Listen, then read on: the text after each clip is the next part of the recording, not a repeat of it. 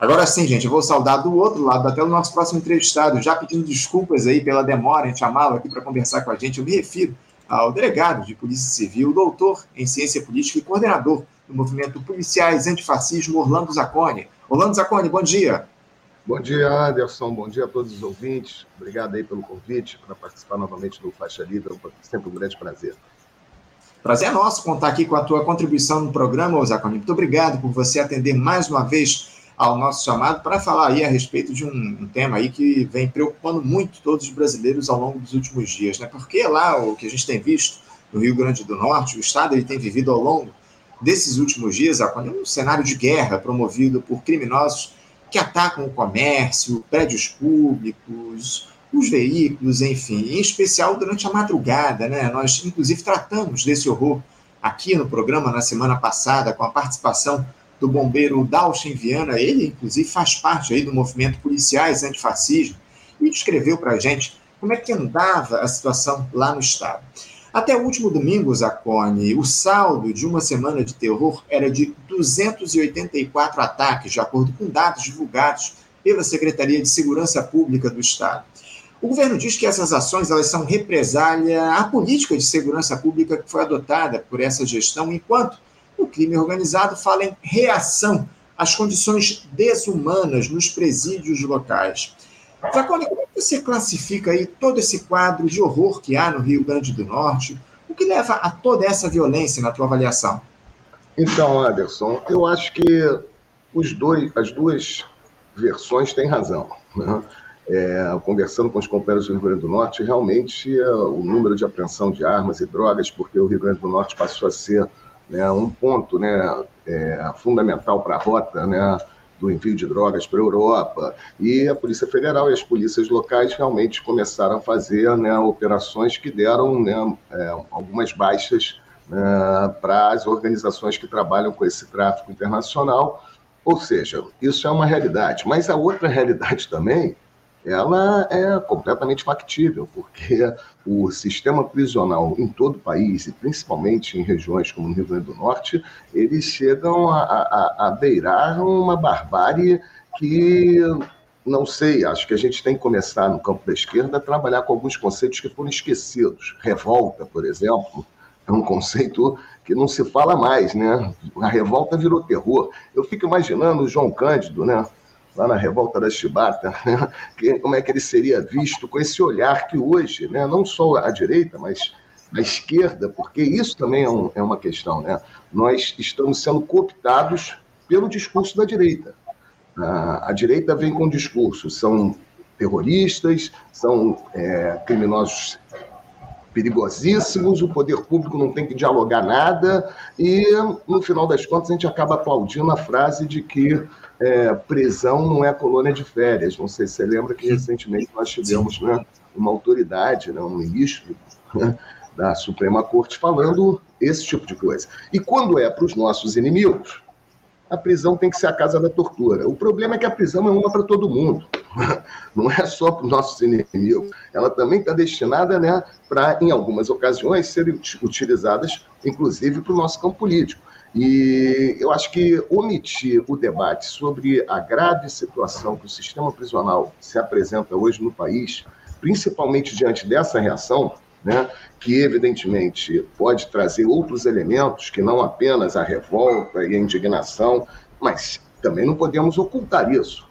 Essa revolta, essa indignação, ela ocorre realmente porque uma das reivindicações, você viu o vídeo que foi publicado né, é, com as reivindicações do, do, do grupo, uhum. né, que coloca como sendo responsável pelas, pelos atos né, é, nas ruas, eles dizem que querem banho de sol duas vezes por semana. Hum. Porra. O que significa, e eu fui pesquisar, que no sistema prisional, e eu sei porque eu, eu estive à frente no final da Polinter aqui no Rio de Janeiro, eu fui coordenador, né? Isso vai estar lá no juízo final, vai estar na minha ficha lá com São Pedro. Olha, você foi coordenador o sistema prisional do Rio, porque não é fácil. Eu, eu tive que lutar para que presos que estavam na Polinter de Neves tivessem acesso a banho de sol, porque eles ficavam ali em tranca meses e às vezes até anos sem banho de sol. E isso não é de conhecimento público. E essa tortura, às vezes, é vista como um certo prazer. Não é, mas se ele está lá, alguma coisa ele fez e prisão não é colônia de férias. Ou seja, precisamos é, entrar no debate sobre a questão carcerária no Brasil. Né? E tem um documento importante que eu acho que deve ser falado, né? É, por conta dessa crise no Rio Grande do Norte, né? a, a, a pastoral carcerária, né? O Comitê Estadual de Prevenção e Combate à Tortura do Rio Grande do Norte e né, o Conselho Estadual dos Direitos Humanos e da Cidadania do Rio Grande do Norte, eles regiram sobre o sistema prisional do Estado do Rio Grande do Norte com encaminhamentos e propostas. Então, quer dizer, essa, esse ponto é fundamental. E eu acho que essa conversa, essa história, né, essa conversa nessa história, de que não se deve conversar com criminosos, né, é, eu acho que não existe um lugar no sistema prisional do mundo que não se dialogue com os presos. Então, Evidente, não, é o seguinte. Ah, diga. É, até porque, como você muito bem colocou, o, o Zacone, o, os presídios eles são espaços, acima de tudo, de ressocialização, né, Zacone? As pessoas estão cumprindo penas ali, mas elas vão voltar para a sociedade, mas parece que as pessoas não têm a noção disso. Tratam esses presídios como espaços de tortura. Não é assim. As pessoas estão ali para cumprir as suas penas, se ressocializarem, evidentemente, acima de tudo, voltarem para a sociedade. É, é, muito grave tudo isso que você traz, Zacone. Uma, Eu já duvido hoje um pouco, Anderson, desse aspecto ressocializador uhum. das prisões. Né? Inclusive, tem um grande jurista argentino, Eugênio Raul Zaffaroni, que foi ministro da Suprema Corte lá na Argentina, ele diz que acreditar em ressocialização na prisão é como acreditar que a gente pode ensinar uma pessoa a jogar bola dentro do elevador. Entendeu? Porque você coloca uma pessoa é, em uma condição, com regras e com todo um ambiente social completamente diferente da sociedade. As regras do sistema prisional são completamente diferentes da nossa. Por isso é que existe progressão de regime. A progressão de regime, a pessoa sai do fechado para o semiaberto, para o aberto, exatamente para que ela possa progressivamente né, sair de um ambiente para um ambiente social. Uhum. E tem gente hoje que critica a progressão de regime, acha que o cara tem que cumprir a pena completamente no regime fechado, por exemplo. Né? Ou seja, é, a gente tem que primeiro pensar né, é, de uma forma séria né, o investimento que tem sido feito. E aí entra os negócios da segurança. É muita grana envolvida. Né? Esses negócios da segurança, a gente tem que pensar até que ponto né, ele retorna para a sociedade como algo positivo. Por enquanto, eu não tenho visto isso, não. Né? Por enquanto, que o sistema carcerário no Brasil tem apresentado né, são índices elevadíssimos de mortes que não são nem contabilizados como mortes violentas. Né? Aliás, a gente não tem controle sequer do número de pessoas que morrem dentro do sistema prisional. A informação que eu tenho do Rio Grande do Norte é que o principal presídio de lá, que foi recentemente né, um presídio novo, né, as pessoas têm morrido lá de tuberculose de uma forma, é, uma quantidade absurda. E isso não é publicado, isso não é visto por ninguém, né, é invisibilizado. E aí, quando você tem uma situação dessa de revolta, e aí tem outras questões que entram, né? Porque a questão que a gente chama de crime organizado, né, é, tem um paradigma hoje que é o PCC. E parece que no Rio Grande do Norte, isso também é uma coisa a ser debatida, eles juntaram os grupos de facções distintas, porque lá você tem o Sindicato do Crime, que é a organização local, e o PCC, que historicamente brigavam, e aí no sistema prisional resolveram botar todo mundo junto. Uhum. Né? Não sei qual era a estratégia para isso, mas nessa que junta todo mundo, né, as causas e os pontos em comum passam a ser né, unificados. E eu acho que, com certeza, o PCC deve estar, junto com o Sindicato do Crime, organizando essas, essa, é, é, esses atos criminosos, até porque nós temos é, em São Paulo né, uma retrospectiva de movimentos muito parecidos. Lembra quando São Paulo parou? Sim, né, quando pegaram policiais eram altos, eu não me lembro do ano, mas já tem bastante tempo. Né? Então, repara, é uma forma né, que esse grupo vê, até porque essas facções, elas todas, todas, sempre se organizaram a partir do sistema prisional, isso ninguém fala, ou seja, o sistema prisional é né, o ponto é, inicial da organização dessas facções.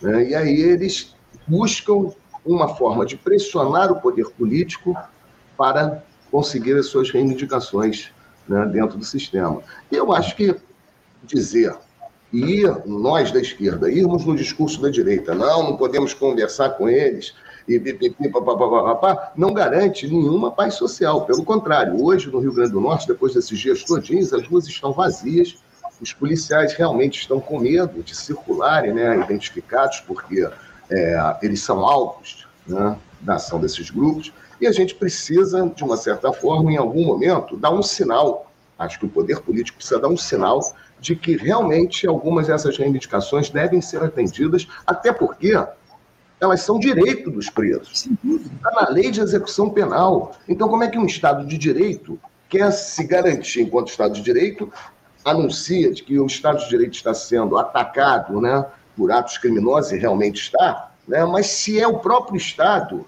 que viola né, a, própria, a, a própria legislação. Aliás, o Luiz Carlos Valois, juiz da execução penal lá de Manaus, silenciado pelo CNJ, não é à toa, né? Ele fala as verdades. Ele tem uma frase muito importante. Ele diz o seguinte: todo presídio no Brasil é ilegal. E por que, que todo presídio no Brasil é legal? Porque nenhum presídio no Brasil segue e cumpre o disposto na lei de execução penal. Né? Então, precisamos rever isso.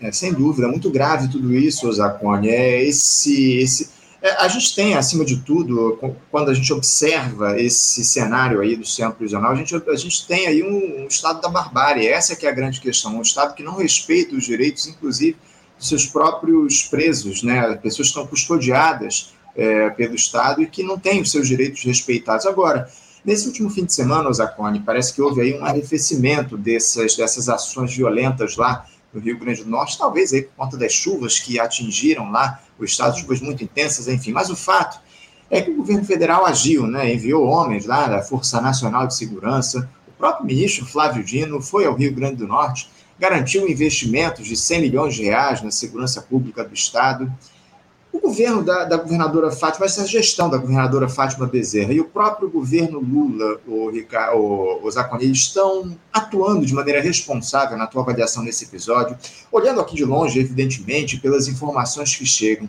Você acha que houve uma espécie de menosprezo das autoridades a esses ataques e a essas reivindicações, acima de tudo? Não, pelo contrário. Agora, não se tem uma mudança de paradigma. O paradigma continua o mesmo. Como é que nós vamos resolver né, um problema que hipoteticamente falando, né, existem chances de ter é, origem né, numa falha do Estado. Né, tiro, porrada e bomba. Então, a ideia de que na segurança pública nós vamos resolver os nossos problemas através de mais polícia, mais repressão, é uma ideia que, infelizmente, a esquerda está né, herdando né, dessa construção feita à direita. Né? E por quê? E aí, Anderson, eu vou entrar num ponto aqui que eu acho que é um ponto de reflexão muito importante. Lá atrás, ainda no início dos anos 90, nós tentamos, através de governos populares de esquerda, estabelecer uma mudança de paradigma na segurança pública. Né? Ainda nos anos 80, governos populares, como de Leonel Brizola no Rio, né? é, Alceu Colares no Sul, né? é, podemos botar até Franco Montoro em São Paulo, né? Miguel Arraes, Pernambuco, como eram governos que vinham após a ditadura militar, eles tentaram implementar políticas de ruptura com o modelo repressivo, inclusive tentando construir políticas de segurança pública com garantia de direitos humanos para todos. Né? Isso é importante, né? porque hoje a gente parece é, humanos direitos e tal, então tem essa divisão. Mas lá não. Garantia de direitos humanos para todos, principalmente os moradores das periferias, das áreas pobres, das favelas. Isso tudo, né, no debate político, foi um enfrentamento que a direita fez com a esquerda e saiu vitoriosa a direita, dizendo o seguinte: política de segurança que garante direitos humanos é política de segurança que protege bandido. Política de segurança pública que garante direitos humanos é política de segurança fraca, que a criminalidade, o crime organizado cresce. Nós deixamos essa mentira né, prosperar. Por quê? Porque o que estava em jogo ali, no que, se, no que diz respeito ao aumento da violência nas cidades, o, o aumento do poder econômico né, desses grupos, né, à margem da lei, isso tudo era um fenômeno que estava acontecendo né, por conta né, do processo econômico. Era um fenômeno mundial, digamos assim, né, que é fruto né, de, inclusive, um efeito da, do, do, do, do, próprio, da própria, é, do próprio sistema econômico. Né? Desemprego em massa, né? mecanização das forças produtivas. E a gente, infelizmente, não conseguiu, no debate, mostrar isso para a população. Que a violência, que o aumento né, de tudo isso que nós hoje nomeamos como crime organizado, que nada disso tinha relação com uma política que garantia direitos humanos, que isso tinha relação com o modelo econômico que nós deveríamos enfrentar. Mas a esquerda, infelizmente, foi cooptada pelo seguinte: bom, não vamos questionar o modelo econômico, porque nós não temos ainda nada a oferecer diferente desse neoliberalismo e vamos simplesmente dizer que a direita realmente está certa, que a esquerda tem que mudar. E aí começa a discurso tipo assim, a esquerda precisa apresentar um projeto de segurança. Pô, pelo amor de Deus, isso é horrível. Entendeu? Primeiro que segurança pública é um dispositivo que não é de transformação social. Segurança pública é um dispositivo de manutenção da ordem das relações sociais. Né? Então, se a gente vai se apegar a esse dispositivo, e infelizmente os governos de esquerda no Brasil não têm diminuído o grande encarceramento. Pelo contrário, né? nos governos de esquerda nós tivemos a explosão do grande encarceramento.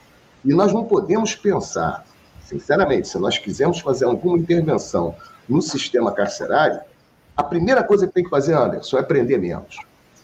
Né? Porque a gente está aprendendo muito. E, olha, é uma mentira essa coisa de impunidade, isso é uma conversa piada. O Brasil hoje está chegando a um milhão de presos em pouco tempo. É o terceiro maior país do mundo em encarceramento em números absolutos. Fica entre os seis países, maiores países do mundo, em encarceramento relativo por 100 mil habitantes. Ou seja, nós temos um país que prende muito.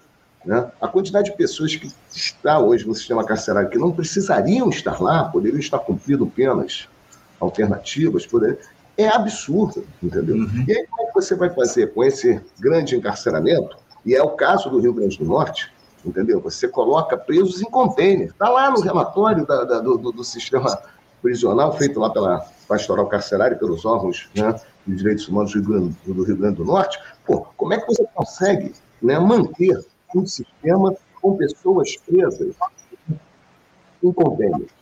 Uhum. Né? Por que, que isso não vira um escândalo? Vamos lá, também, né, de violação de direitos humanos. Ah, porque é preso. Preso, alguma coisa ele fez, é vagabundo. E aí, a gente vai para o discurso da direita. Você entende por que, que eu estou dizendo que nós estamos sendo cooptados pelo discurso da direita? Né? Na área de segurança pública, um pouco por aquilo que foi falado antes, né? É, a questão eleitoral. Né? Ou seja, bom, se a gente não fizer um enfrentamento né, repressivo em relação ao crime, né, nós vamos mostrar, é, o sinal que nós vamos dar para o eleitor é que nós somos um governo fraco, porque o uhum. governo que conversa, negocia né, e tenta soluções que não sejam repressivas né, é considerado um governo fraco. Né? Mas isso é uma tradição brasileira muito ruim. Né? Eu tenho visto assim, a prevenção tem sido né, o grande objetivo dos países que pensam segurança pública no marco democrático. Uhum. Então, você tem que prevenir o crime. Isso não é sinal de fraqueza. Né? Você vai na Inglaterra, nas ruas, tem uma placa lá, cuidado, assaltantes na área. Imagina se a polícia do Brasil vai botar uma placa, eu, delegado, boto uma placa na minha circunscrição, cuidado, assaltantes na área. Eu vou perder a delegacia, vai, né? vai, vai ser retirado dali, porque é um delegado fraco, porque o delegado bom, ele não avisa dos perigos do crime para a população. Ele enfrenta o crime de forma violenta. Ou seja, nesse imaginário né, repressivo, né, nós estamos, infelizmente, a reboque do discurso da direita. E eu fico preocupado, né, é, porque ainda não vi nenhum movimento do atual governo no sentido de realmente propor mudanças de paradigma na área de segurança pública. Pelo contrário, yeah. é, é mesmo. E era justamente a respeito disso que eu queria tratar agora contigo, Oza. Quando a gente tem aí um governo, ainda que seja de ampla aliança, a gente observa aí uma série de ministérios que foram criados para valorizar os direitos humanos aqui, acima de tudo, no nosso país. O próprio Ministério dos Direitos Humanos, o Ministério da Igualdade Racial, enfim, ministérios que dialogam, pastas que dialogam com direitos aqui no nosso país. Em um cenário como esse, com essas pastas que foram criadas muito simbólicas, Osacone, você enxerga espaço nessa gestão para que haja esse debate a respeito de um, um, processo, de um projeto de desencarceramento aqui no nosso país? Essa que é uma defesa que você tem feito, a necessidade de se prender menos aqui no país, e se tirar e se esvaziar um pouco esses presídios, tirar essas pessoas que são amontoadas em espaços muito limitados, enfim, você vê espaço nessa gestão para essa discussão a respeito do desencarceramento no Brasil? Olha, infelizmente não. Primeiro porque esse tema não entrou sequer na pauta. Se você for ver os debates né, das eleições, ninguém falou nada sobre o sistema prisional. Né? Então não existe sequer, depois no grupo de transição, e nem recentemente, né, é, o que se fala, por exemplo, eu não sei nem, infelizmente, né, deveria saber, mas eu ainda não consegui sequer gravar o nome né, da, do secretário responsável pelo sistema prisional no Ministério da Justiça. Né? Por quê? Porque é algo que não dá visibilidade. Né? Não dá visibilidade. Porque é problema. E problema, ninguém quer, quer, ninguém quer apresentar problema. As pessoas só querem apresentar soluções. Né? É, ou seja, a gente trabalha na política ainda com essa questão midiática, né? onde o que deve ser levado a público, onde o governo deve investir, né? em, em algo que traga né, uma imagem positiva. E qualquer coisa que diz respeito a presos né, é muito perigosa. Eu sei porque eu estive lá como coordenador da Polinter, eu lembro uma vez que eu coloquei com o meu amigo, né, saudoso Marcelo Luca, que já não está aqui com a gente, né, um projeto de um cineclube numa carceragem em Nova Iguaçu. E aquilo ali virou uma matéria num, numa rádio local de grande público, né, e eles foram à rua conversar com, com a população. O que, que você acha do delegado que está colocando cineclube para os presos? Porra, tu imagina o que, a população não falou do delegado que era eu? Pô, é uma coisa absurda. Preso não estaria para assistir filme. Preso estaria para sofrer. Então, a ideia de que o preso tem que sofrer e de que isso é a resposta que o Estado deve dar, e aí eu volto a repetir a frase né, de que a, a prisão não é colônia de férias, né, essa ideia né, do fazer sofrer ela ainda é algo que predomina no ambiente social e, evidentemente, que as autoridades, vislumbrando isso, não querem mexer né, é, em nada que possa dar um sinal de que o preso está sendo bem tratado. Bom, mas não se, a questão não é tratar bem ou tratar mal. A questão é a pergunta: para que serve um sistema prisional? Né? E aí a gente vai ter que entrar nesse debate. Mas eu não vejo nenhum sinal atualmente do governo né, nesse sentido, de fazer esse tratamento por causa dessas questões que, que eu coloquei, principalmente a questão eleitoral. Entendo, entendo. Zacone, para a gente finalizar aqui o nosso papo, que o nosso tempo já está até esgotado, mas eu preciso tratar dessa última questão aqui contigo, que é o tema envolvendo as torcidas organizadas aqui no Rio de Janeiro, né? Uma questão que veio à tona ao longo desses últimos dias, após uma briga, mais uma briga envolvendo supostos torcedores lá de Vasco e Flamengo, que acabou levando à morte de uma pessoa, deixando diversos feridos, enfim. A justiça acabou, acabou decretando a prisão de líderes de organizadas dos dois clubes, né, além do, do Vasco do Flamengo e do Fluminense também. Além disso, houve eh, o acesso desses, desses torcedores uniformizados aos estádios foi proibido aqui no nosso estado. Zacone, você já foi delegado do, no Juizado Especial Criminal de aqui dentro do Maracanã, se eu não estou enganado, também me corrija se eu estiver errado. É, e eu gostaria de te ouvir a respeito dessa lógica da violência das ditas torcidas organizadas. O que é que leva a essa dinâmica? E, se você acha que banir os torcedores uniformizados é a solução para esse problema? Então, eu ainda é, estou na, na, na, polícia trabalhando junto ao juizado torcedor. No último Fla-Flu uhum. eu estava lá de plantão. É, então, eu tenho uma aproximação né, com esse fenômeno né, das torcidas, tenho acompanhado há muitos anos né, toda a movimentação do Estado no sentido de proibir a presença das associações né, no estádio da seguinte forma. Bom, a associação ela é um símbolo, uma camisa, porque, é, principalmente sendo torcida organizada, você não consegue identificar quem são os membros, porque quando o Estado solicita às torcidas uma relação dos seus associados, evidentemente que as torcidas mandam né, uma relação que não corresponde a realidade, porque ela sabe que o Estado vai monitorar os seus membros. Então, o que se faz, o que sempre se fez, é proibir faixa, camisa, né, a presença de bandeiras, de símbolos da torcida. Né? Porque, na verdade, esse é o grande erro. Não, não é o símbolo da torcida, não é a associação que promove a violência. São pessoas que promovem a violência. Então, vou dar um exemplo recente. No Rio de Janeiro teve o Flamengo e Vasco, que resultou numa morte, né? E aquelas torcidas que tinham sido anistiadas pela Leste para voltarem aos estádios, porque elas estavam proibidas, e em 2022, ano passado, por conta das eleições, a Assembleia Legislativa concedeu uma anistia para que as torcidas voltassem. Né? Essas torcidas foram proibidas novamente uhum. por conta do incidente do primeiro Flamengo e Vasco. Aí teve o segundo Flamengo e Vasco agora. Teve briga, Anderson? Claro que teve, né, Zacone? Teve, porra, né? no, no meio da, da, da, linha do trem. Uhum. Só não morreu? Aí a questão se morreu, se não morreu, a questão azar dos fatos, como diria o Nelson Rodrigues. Mas, Isso. assim, uma violência capaz de produzir um resultado morte, porque imagina, um grupo, grupos se duelando no, no, no meio da linha férrea. Ou seja, não resolve proibir. As brigas nunca pararam e algumas mortes que ocorreram por conta do enfrentamento das torcidas nunca cessaram por conta da proibição das torcidas. Então, acho que a gente tem que pensar numa outra fórmula para resolver o problema. Né? Primeiro, eu acredito que sempre trazendo né? Primeiro, que o direito de associação é um direito constitucional, evidentemente que não pode ser associação para a prática de crimes.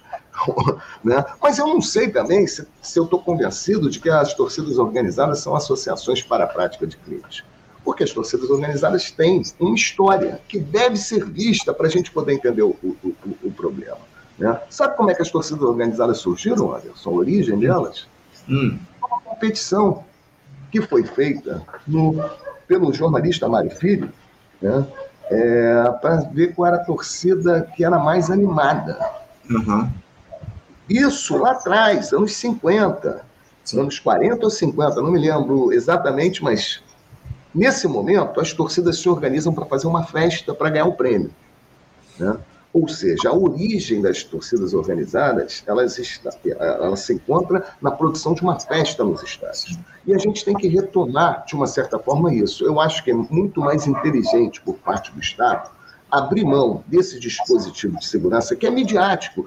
Qual é o efeito disso, Anderson? Vamos falar sério. Aparece na televisão que estão prendendo os presidentes das torcidas organizadas, porque o Ministério Público pediu, o juiz, o juiz, o, o juiz autorizou, a polícia pediu, o Ministério Público foi contra, mas o juiz autorizou a prisão. É assim foi a história. Isso tudo passa uma sensação de que o Estado está sob controle da situação.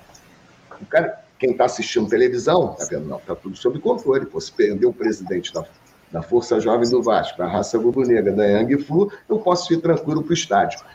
Esse, isso é importante falar, né? É, essa característica do sistema penal hoje, né, que é de emissão de sinais uhum. simbólicos, né, ela tem sido trabalhada constantemente pelo poder público, né, mas uma coisa que nós da sociedade temos que observar é que o efeito em relação ao que está sendo enfrentado é zero.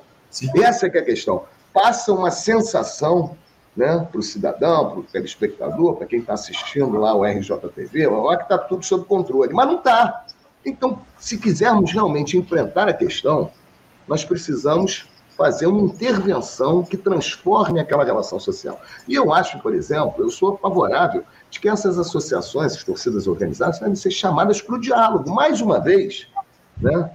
Ao invés de mandar prender o presidente, que não estava nem no dia do jogo, quando teve a morte, parece que um deles lá da Yang Fu, nem no, não era nem jogo de Fluminense. Sim, né? sim. Ou seja, prender para dar um sinal não vai resolver o problema. Então, o que poderia resolver? Chamar essas associações, torcidas organizadas, e fazer com que elas voltem a promover aquilo que está na sua genealogia, que é a festa nas arquibancadas. Eu Sinceramente, eu acho que uma grande ideia seria promover um campeonato de futebol entre as torcidas organizadas, cujo prêmio final seria um ônibus todo customizado para a torcida, colocar nas regras, por exemplo, né, de que torcidas que pudessem estar envolvidas nesse evento perderiam, né, sairiam da competição. Né? Pô, num futebol você promove um encontro dos caras. Não é possível que o cara vai jogar bola hoje e amanhã um está dando tiro no outro. Ou seja, não sei se isso vai ser realmente a solução, mas é a tentativa de se buscar outra forma de composição de conflitos que não seja né, a, a, prisão, né, a repressão, que isso não dá resultado. É isso. É. Não, sem dúvidas, Quando Eu concordo plenamente contigo. O futebol, as torcidas organizadas deveriam ser um espaço de congregação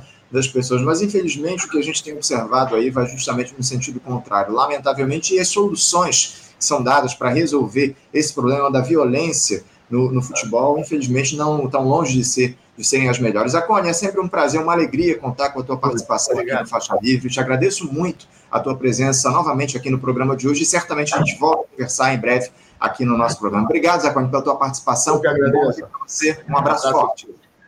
Um abraço, até a próxima.